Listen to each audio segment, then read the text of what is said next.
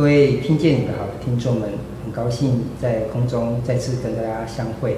今天呢，在听文学这一集当中，我们要谈的是李清照的前期词选，特别邀请到佳韵老师李佳韵老师来为我们一起分享。各位听众大家好，啊，谢老师好，感谢谢老师的再次邀请，也很荣幸有这个机会跟大家啊在空中再次分享李清照的前期词。嗯，对，那大家其实有听我的频道的呃朋友们，一定就会知道，其实佳韵老师并不是第一次来我们频道出现。今天特别在召唤佳韵老师来谈这个清清照词，其实我觉得是刚好跟上一集就是我邀请他来谈这个李商隐的诗嘛。那我觉得刚好他们两个有一点过渡的感觉，因为李商隐是唐代，然后李清照是宋代，有一个唐跟宋的这个过渡。那同时之间呢，呃，李商隐跟李清照，他其实一个是诗人，那一个又是词人，那另外一个过渡就是一个是男性，那一个是女性。那所以其实我觉得在这样的对比当中，因为大家都知道李商隐的诗，其实他的情感已经非常的绵密了。那想说，呃，其实我们一般都会觉得男性跟女性之间都是女性的情感就更为细腻，或许李清照的词也有。这个李商隐他重重秘密之间可能有更细的东西在里面，所以我就想特别邀请佳韵老师，呃，就一个女性学者的一个角度来为我们分享这个李清照的词。不知道这个佳韵老师，你觉得这个李清照的词，你在阅读的时候，你的感觉是怎么样呢？啊，谈到李清照的词的话，也许我们从词这一个文体，词作为一个宋代的一个代表文体，王国维说了，词之为体，窈窕弥修。所以它可以传达的情感，其实是比诗更为细微、更细致的。毕竟我们说诗，它是有一个公共的面向存在，而词的话呢，它本来就是在歌的舞榭里面让歌女传唱的这样的一个呃文体。所以说，大家。当大家会把词这件事情当作是一个公共的，然后需要被评价的事物的时候，当然更能把个人的这样的呃非常低回的、幽微的、不遇的、落拓的这样的一个情感，更容易用更直接的方式抒发。那李清照她作为一个女性词人，我们、呃、最简单的拿来。拿她跟其他男性词人做比较的话，如果男性词人他们在呃写作的时候，都对于女性的这样一个心理，我们从欧阳修很多作品里面就可以看到，都是一种女子啊、呃、男子作归因这样一个写作方式。所以所谓的男子做归因，就是男性的文人，因为自己本身并不是女性，所以他们只能去模拟女性的啊、呃、思想口吻。那通常女性在作品里面就是一个等待男性的女人，一个静态的呈现。但是在李清照的作品里面，你可以看得到，就是很多都是她非常可爱的、娇憨的、动态的这样的一个这样一个形式，甚至连她对丈夫的思念，其实都有，都是一种夫子自道的这样一个。我想啊、研究如果我们阅读李清照词，应该从这一点去看的话，就可以很清楚的去看到啊，他、和其他的啊、男性文人的不同。嗯，刚刚佳韵老师其实谈到一个很重要的点，我觉得就是说中国的男性的作家常常有时候，因为可能是从屈原开始，他设定那种香草美人的那个部分，所以男性会假装自己是女性，或者是。呃，另外一种性别的一种状态，然后去书写他，呃，投注他的一个情感的思念这样子。所以，呃，相对来说，真正的女性的书写者在传统文学当中，因为她可能因为教育或者说整个男性霸权的这个机制，她不容易真正就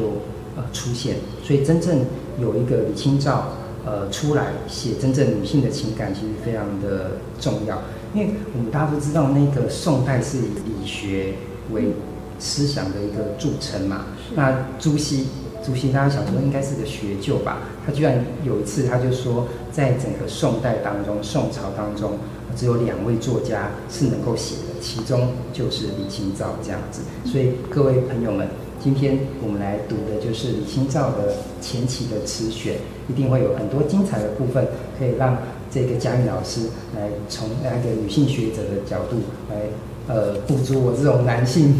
男性学者或者说男性作者没有看到的女性照。欢迎来到听见你的好，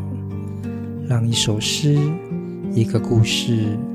一场电影，也能听懂你的生活。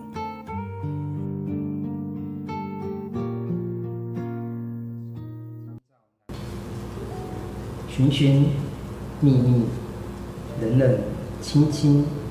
凄凄惨惨戚戚。乍暖还寒时候，最难将息。这是李清照最具代表性的《声声慢》。那通常我们在文学史当中，也是透过这个词去认识李清照。不过，如果打开他的个人的这个文学史上的书写史的话，他自己的写作史，你会发现这是在南宋，因为他之前呃是在北宋嘛，然后就。因为战乱，就到了呃这个南方去，然后也跟她的呃丈夫就赵明诚就分开了。然后其实她晚年的感情生活其实是非常的不顺遂的。那想当然尔就写出了这样的词，但是也因为这一个词，它内在的一个幽静的一个精神的一个形象，所以我们就被它召唤了，就是大家都会很进入到这一个词里面。不过如果你真正回到他的生命，他其实也不是到了南宋才开始写词，他其实在北宋的这个年少时期也写了不少的词作，而且也为人所称道。那今天我们在李清照前期词选当中，就想要来谈的就是他呃有别生，就是这个声声慢的那一些前期的一个词作。那请问一下佳韵老师，我们他前期的词作哪一些是比较有代表性的呢？嗯哦，刚刚谢老师讲到，就是李清照词，它可以以难度作为一个分解。那后期词都是比较为人所知的，大概就是抒发一些家国破灭、个人的一种无依孤苦之感。那它的前期词呢，其实相对的是比较在渭南还没有南渡之前，相对来讲是比较活泼的。那主要是啊、呃，思不怀人啦，一些相思怨别，还有就是一些出游的很欢乐的这样的一些作品。那在这里的话，有几阙词，我想也是可以跟大家分享的啊、例如呃，点绛唇，蹴罢秋千，如梦令，昨夜风疏雨骤，还有醉花阴，薄雾浓云愁永昼。我想都是他前期词，我觉得比较具代表嗯、对，刚刚佳韵老师的分享当中，其实我们可以分两个部分来听，像比如说点绛唇，如梦令。跟醉花阴，它其实是这个词的一个词牌。是对，大家都知道这个李清照，她是一个呃女性的一个作家。不过其实她呃也特别写过《词论》这本书，就是说他不只是一个呃词的作者，同时也是词的一个学者、理论家这样子。但是不是写很多啊？但是他就里面就特别讲到一件事情，就是词是什么？也是一家，那他就说啊，像当朝的像苏东坡啊、欧阳修他们写的词，其实不能算是词，因为其实大家都知道，呃，在古代的世界里面，男女性真的是有有，有差别的。这样子，一个女性的词人可以去批评这些呃当朝的这种呃大学士哈，但是他其实他有一个很重要的立论点，就是说他发现欧阳修跟苏东坡他们的词都太诗了，就是诗人的。以诗入词啊，那真正的词其实是非常重视的是音乐上的考究，所以这一些点绛唇啊、如梦令跟醉花阴，其实就是一种词牌。那我们现在为了要辨识方便，因为可能不同的词人都会共用这个词牌，然后写作。那我也要做一个区别，我们会把特别的，比如说点绛唇、蹴罢这个秋千是，就是我们家这样读，我们就知道应该是李清照的这个作品。所以，我们现在就来开始进入第一首好了，可不可以？呃，就请这个佳韵老师为我们分享第一首《点绛唇》。蹴罢秋千，起来慵枕纤纤手，露浓花瘦，薄汗轻衣透。见客入来，袜阐金钗溜。后休走，倚门回首，却把青梅嗅。啊，这首词其实是非常特别的是，是这是李清照的少数留下来婚前的作品。嗯，那我们知道李清照跟赵明诚虽然是啊媒妁之言啦，那在啊进入这样一段婚姻之前，总是有要啊，先看看对方长什么样子的这样的 这样的一个桥段。所以呃，这一阙词其实是赵明诚那个时候到了李清照家里，就是有一说是赵明诚到了李清照家里，那李清照当然想看看就是自己的呃父亲为自己挑了怎么样的怎么样的一个人，所以刚开始的是。蹴罢秋千，那本来是在玩秋千的，本来是在踩踏。那么他们秋千是用踩踏上去的，就人是直立在那个秋千上面这样子玩。他们是有这样的一个呃做法的。那起来慵整，本来是一个呃懒懒的懒懒的这样一个样子。那因为啊、呃、玩秋千的关系，所以就流了汗。你看，就是女孩子这样子那种年轻的时候，就是爱玩的很可爱的小女儿娇态。所以下半片他就进入了，他说见客入来，看见了客人，这个客人是他没看过的，可是他是知道这个人的名字的。所以客人来了怎么办？当时古代女孩子当然没有办法去自我介绍，所以呢，他就赶快这个袜铲金钗六，袜铲就是没有穿鞋子啊，没有穿鞋子。然后呢，因为很急忙的关系，就是女孩子大门不出二门不迈，当然不可以随便让。呃，未出阁的女子不能让那个男男孩子看到，所以赶快跑，那导致他的那个金钗都滑落滑脱下来，那非常的害羞啦。后羞走，倚门回首，但是他还是忍不住那个好奇心，还是想看看爸爸帮我找的这个男生是什么样子，所以倚门回首，却把青梅嗅。这个青梅嗅就是其实想偷看男生，但是。不好意思，明目张胆看，就在那里折了折的那个梅花纹，那个青梅的那个样子，嗯，所以是呃表现出了一个小女儿的这样一个交态。这个在李清照词里面看见她是很少看见她这么娇羞，然后非常可爱。嗯，对，其实这阙词我也最欣赏就是这个最后一句一句嘛，就是却把青梅秀，因为这个雀它是有一个戏剧性嘛，就是说哎，有人来了，我要躲。但是呢，又好想要知道它是什么模样，所以就就假装去闻这个青梅秀。那其实这阙词其实这是最后一句，但是其实整阙词的这个开头是就荡秋千这件事情。我会发现，在那个苏东坡，苏东坡其实有个很有名的词，也是在讲那个秋千，就是苏东坡的《蝶恋花》，他这样写，他说：“墙里秋千墙外道。”墙外行人，墙里佳人笑，笑渐不闻声渐悄，多情却被无情恼。其实这句话也是用，那大家也也很喜欢最后一句嘛，多情却被无情恼。我觉得这也是好像是巫师也是写词的一种修辞的方式，最精彩的都摆在最后面。是，因为词它作为一个音乐文学，它是不断的堆叠。那它是当时的流行歌曲，我们可以想想看啊、呃，我们自己现在的流行歌曲，其实那个重点通常也是在一首，啊、呃、一首歌的最后的、嗯、最后的那一个部分，就是我们现在流行乐讲流行音乐讲的副歌，对，其实就是那个最后的那样的一个部分。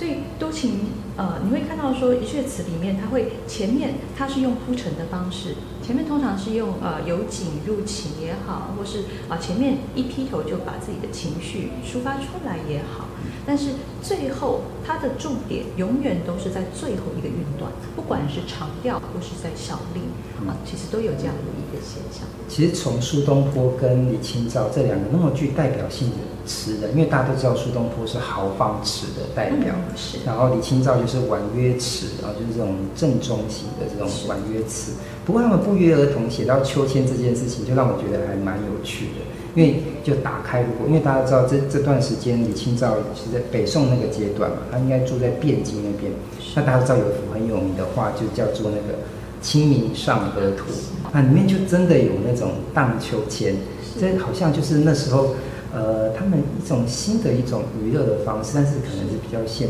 限制在这个呃住家里面的一个状况，所以我发现呃这时候的词还蛮喜欢写这个部分，然后去去传达出一种新的一种城市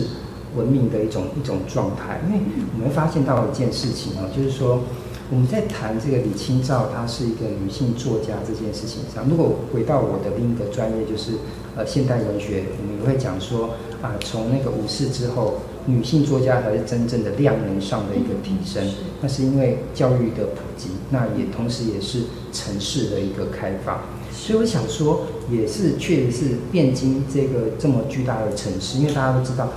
虽然我们历史上的我们常常讲说汉唐盛世嘛。都比较不会把宋代放进来，但是如果你回到呃那个时候的宋北宋的那个时代的话，它其实占整个世界上的那个 GDP 其实占百分之二十多。是，所以想想看那个，所以如果你打开那个《清明上河图》，我每次最喜欢看里面就是有一个骆骆驼，因为看这个骆驼就表示它一定是从西域来的，西域到洛阳，然后开封这样子。所以你在这个这么伟大的这个城市当中，我觉得确实是能够。凝结出李清照这样这个优秀的词人，写出了透过这个秋千去传达这个却把青梅嗅的这样的一个情感。不过，我觉得这时候的这个女性好像又跟唐代的女性的情感的表现好像又又会有点比较不一样，她会走向一个比较比较羞涩的一种状态。是，嗯，这是一个还蛮呃特殊的。嗯，我们应该这样说。呃，在在词里面，词本身就是一个都市文明的产物。我刚刚说的，它本来就是在一个歌楼舞榭里面传唱的，所以它必然是在呃整个。整个城市文明都很发达的这样一个基础之下，我们才有可能有娱乐。嗯、基本上词是一种娱乐的文体，就跟我们听音乐一样，嗯、我们一定是领昌足而后知礼，嗯、就是我们先吃饱了，先穿暖了，我们才能可能去追求，就是呃外于这种吃穿的这种欲望、欲望的这样的一个娱乐。所以这个是刚刚谢老师其实讲讲的非常好的一点。就是词其实本来就是跟都市文明、跟都城繁华、跟城市是连接在一起的。然后另外说到那个秋千的那个部分，其实到南宋的吴啊吴梦窗，就是吴文英，他也有很多的秋千，而他的秋千就是啊、呃，也就是因为秋千它通常都是现在有这样的一个规格之中，所以吴文英的词里面的秋千基本上都是跟一种男女的情事有关系。嗯。那我想这个也是可以提供给我们的听众，就是如果对于吴梦窗有兴趣的话，你可以看看吴梦窗里面，甚至那个呃蜂蝶、那个蜜蜂，都会因为呃女生的手留在那个秋千索上的香味，还要再去铺那个秋千索，所以去讲那个呃过往的恋情那种余香的回味。那这个是提供给大家可以参考。其实大部分历来的这个词家去解这个“却把青梅嗅”，确实都是说这个是这个女孩子啊、呃、有点羞涩，你想知道来人是谁，所以假装闻这个青梅。可是其实我在读的时候，有时候也会从另外一个角度，哎，我会觉得说，或许是真的，他想要去，这时候他。回首的时候，或许他才真正的就是闻到这个青梅的味道，就是自然的一个经验，就是呼唤他。这时候他反而就可以比较放开，就是女性的这种，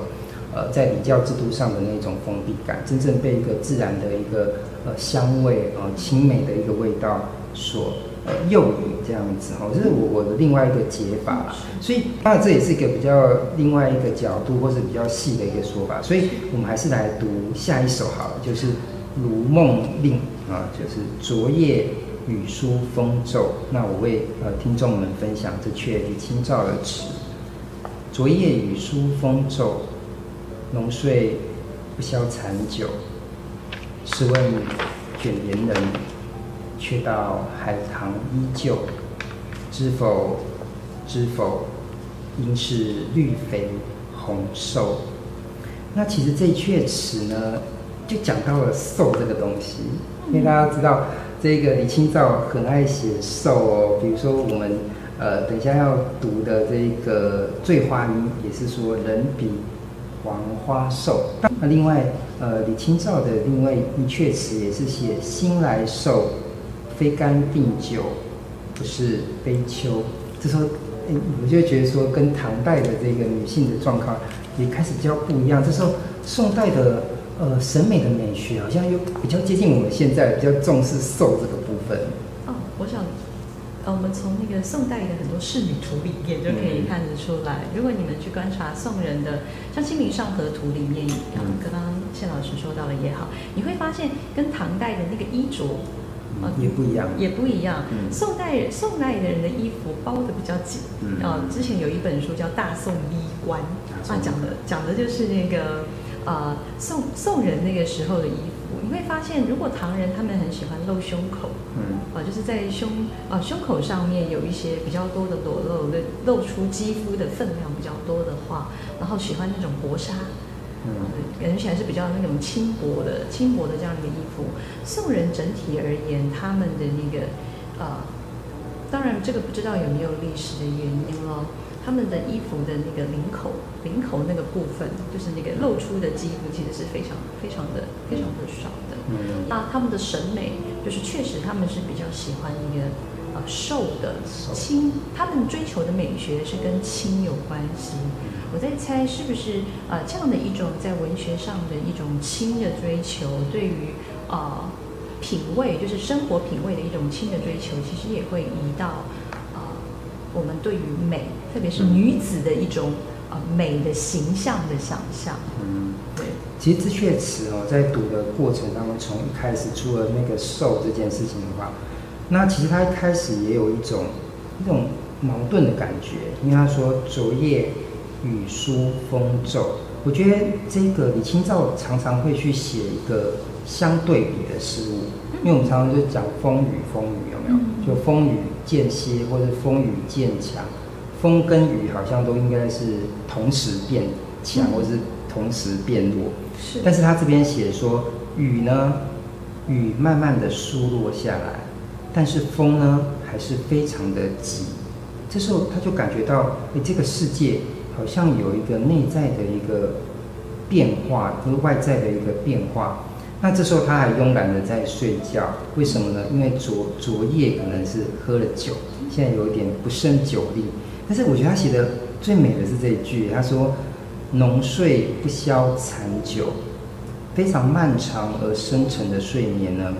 也没有办法去让我的酒，就是身上的酒消消退。”所以这时候我身上还是有酒精在发酵，整个身体是非常的慵懒的。那这时候，因为毕竟李清照他家是一个算是贵族世家，所以他就问一下他的侍女，就是那个卷帘人。他说：“问卷帘人，就是说，诶，外面的风景怎么样了？因为他现在不胜酒力，没有办法去看外在的世界。他做出这样的询问，然后卷帘人就跟他说。”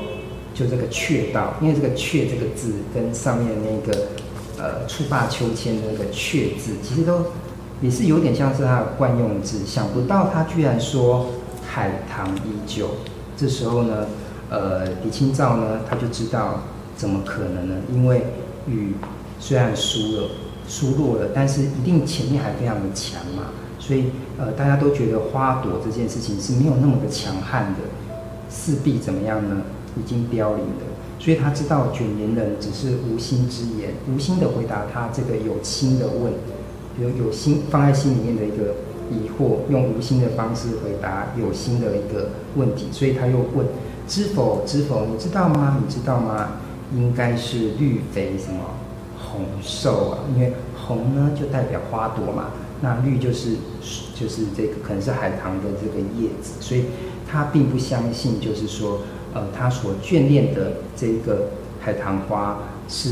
呃依旧如此的那样的状态。当然，其实这个海棠花它有个内在的隐喻，因为我们都说青春正盛、青春年华，通常花也代表是一个呃女性啊、或者说我们一般人的一个青春的岁月。是，其实《如梦令》这一首《昨夜风疏雨骤》还有一个小题目的，有一个小题目叫《春晚》。所以他其实谈的就是一个暮春之景。我们如果去看宋词里面谈暮春的时候，其实啊、就跟谢老师刚刚说的一样，常常都是风雨连带的。就是啊、在稼轩词里面，他也常常讲的，就是他也很怕那个多风雨，因为这样的一个风雨一来，春天就代表正式的啊、正式的离开了。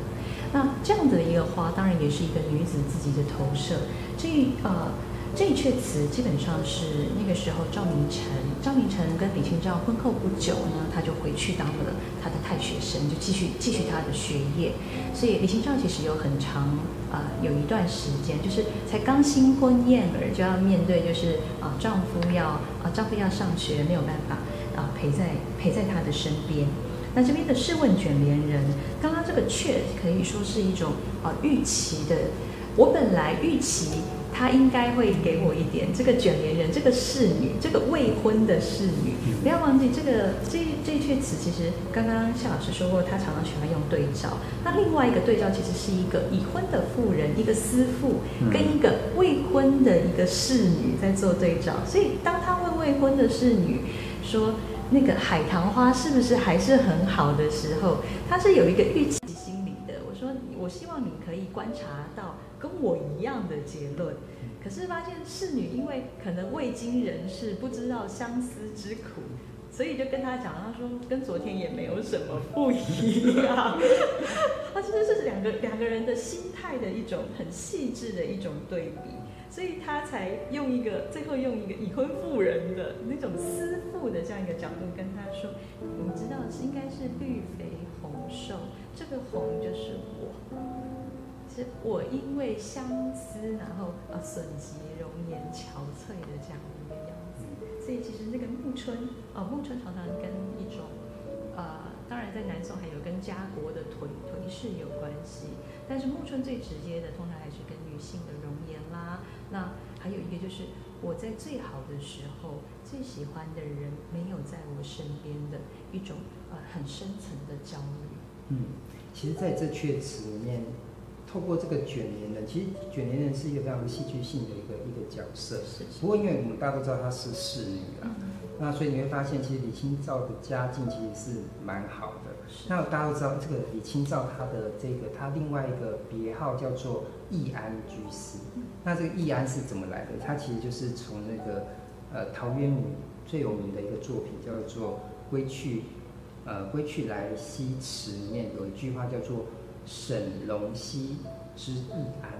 就沈龙溪，就是说我省度我居住的地方，哎，其实只要龙溪之处，我就觉得很好。意思就是说我可以住在很简陋的地方。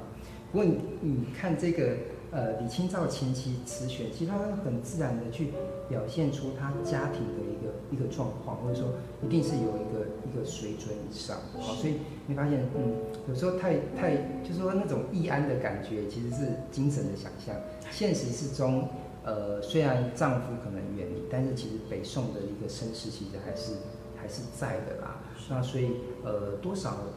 还是把这个时代的气氛带进了他的这个词里面。那最后我们就来读呃这一首《醉花阴》，可不可以请嘉韵老师为我们分享一下？薄暮浓云愁永昼，瑞脑消锦绣。佳节六重阳，玉枕纱厨，半夜凉初透。东篱把酒黄昏后，有暗香盈袖。莫道不销魂，帘卷西风，人比黄花瘦。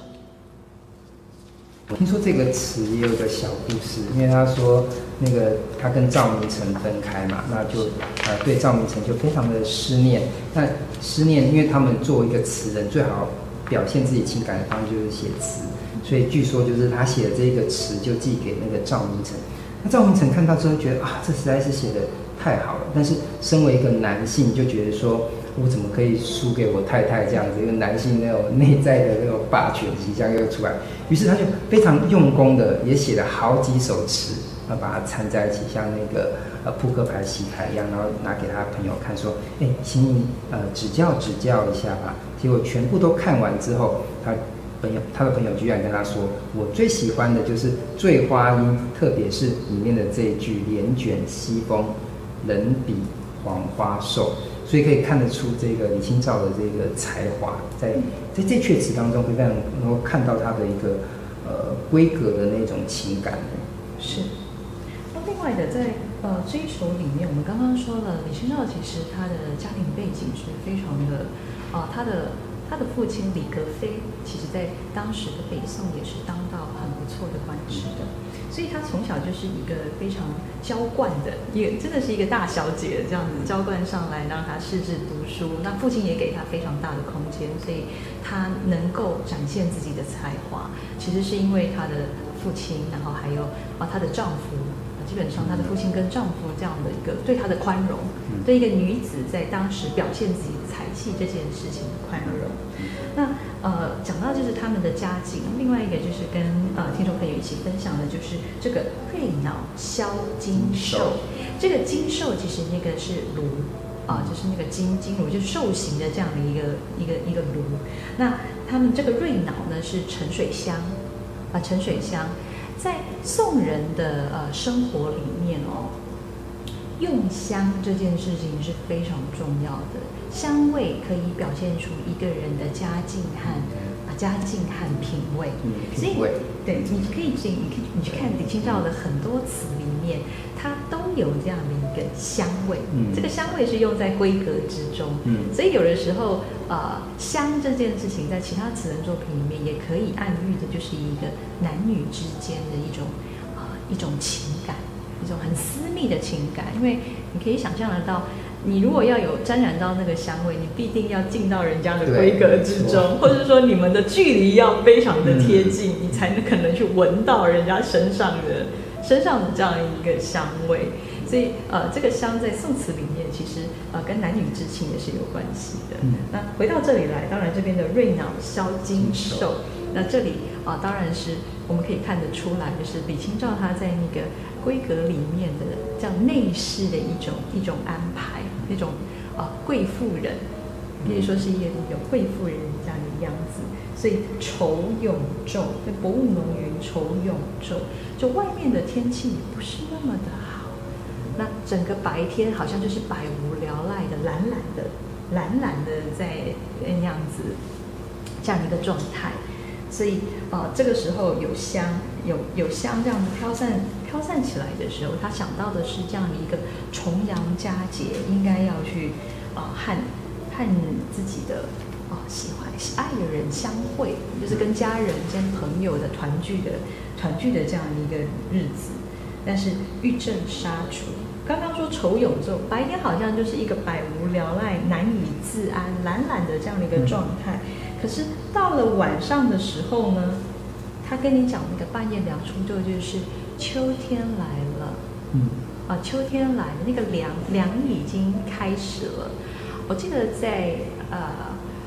如果是在温带气候的地方，他们是那个季节的移转是非常依循农民历的，所以大概在立秋以后，其实，在立秋以后，大概是每年的八月十号前后，就慢慢慢慢会慢慢慢慢会变凉。那这句词当然就是在重阳，就等于是说，呃，立秋以后大概又过了大概一个月左右了。那那样的一个凉感啊，跟那种呃慢慢的寒意就晋升啊，这边其实。他也很隐微的去陈述了那样的一个季节感，嗯，有重阳，有凉初透，才能往下再继续走。东篱八九黄昏后，嗯，就是这样点名一个呃季节。其实这个人，其实黄昏后，大家会记起另外一个很有名的词，就是人约黄昏后。可这边就约不到，你知道吗？约不到，所以其实他现在在喝这一杯酒的时候，并不是那么的畅怀，你知道吗？主要在喝的是一种闷酒，所以他在这个黄昏啊，夕阳西下最美的时候，也没有人陪伴他，所以没有人跟他相约，所以他一个人就在东篱这边喝酒。所以他说有暗香盈袖，我觉得这句也写得非常美，因为它呼应的是瑞脑什么？香消金兽，这时候它其实整个这个这个香气其实酝酝酿在他的身体跟沾染在他的衣服身上，这时候已经是一个非常庞大的存在。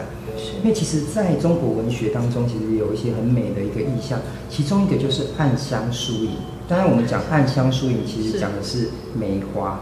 但是我觉得这边的暗香就像这个佳韵老师说的，其实它代表的就是前面的那个瑞脑。销金兽就是内在的一个没有办法去托付的一个一个情感，其实非常庞大的，透过这个香气，其实在整个身体里面不断的游走跟这个酝酿。因为银秀这个字，银字饱满的意思嘛，月有阴晴圆缺，此事古难全，所以盈是一个完满跟酝酿的一个一个意思。所以我可以读到这里，我都觉得说这个暗香是一个，反而是一个相反的，就是愁绪这件事情。是，嗯，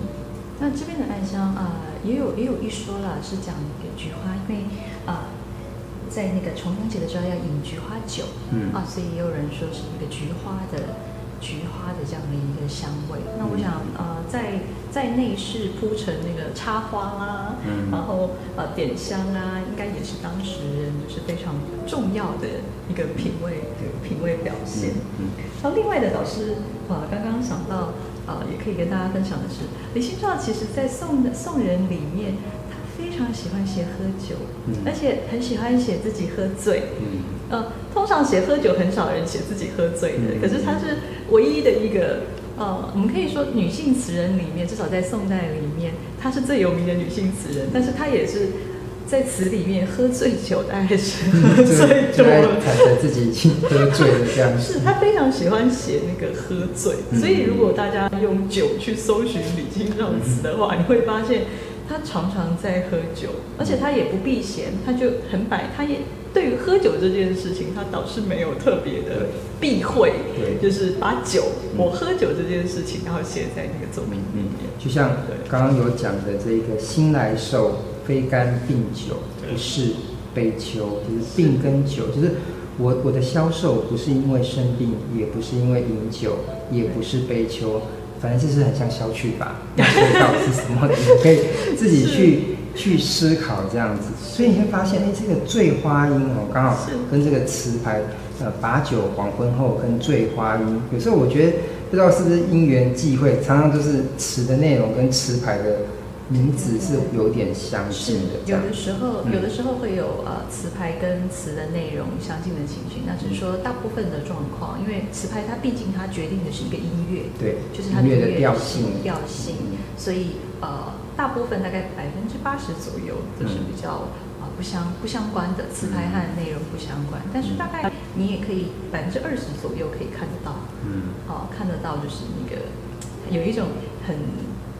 很奇妙、很微妙的这样的一个这样一个关联性，我想那个都是偶然，嗯，偶然选择的结果。其实像佳韵老师说的，就是说，哎，喝醉这件事情，其实这边我们可以看到一个相同的，比如说，你看这边莫道不销魂，帘卷西风，哎，跟刚刚上阙词如梦令，试问卷帘人。其实你会发现，虽然你听到都用一些这样相同的这个事物，或许他也很诚实的。表达的就是他的生活，但是他确实是可以在一个相同的生活当中看到不一样的情感的层次，我可能不会像男性，就是男性写的诗就是诗，然后很痛苦。我觉得李清照是可以把在生活当中的一个一些小动作，然后一些举止，慢慢把情感就是铺垫出来，但是这个铺垫里面又有层次感，就是情感的光谱就就丰富了起来，这样子。是。嗯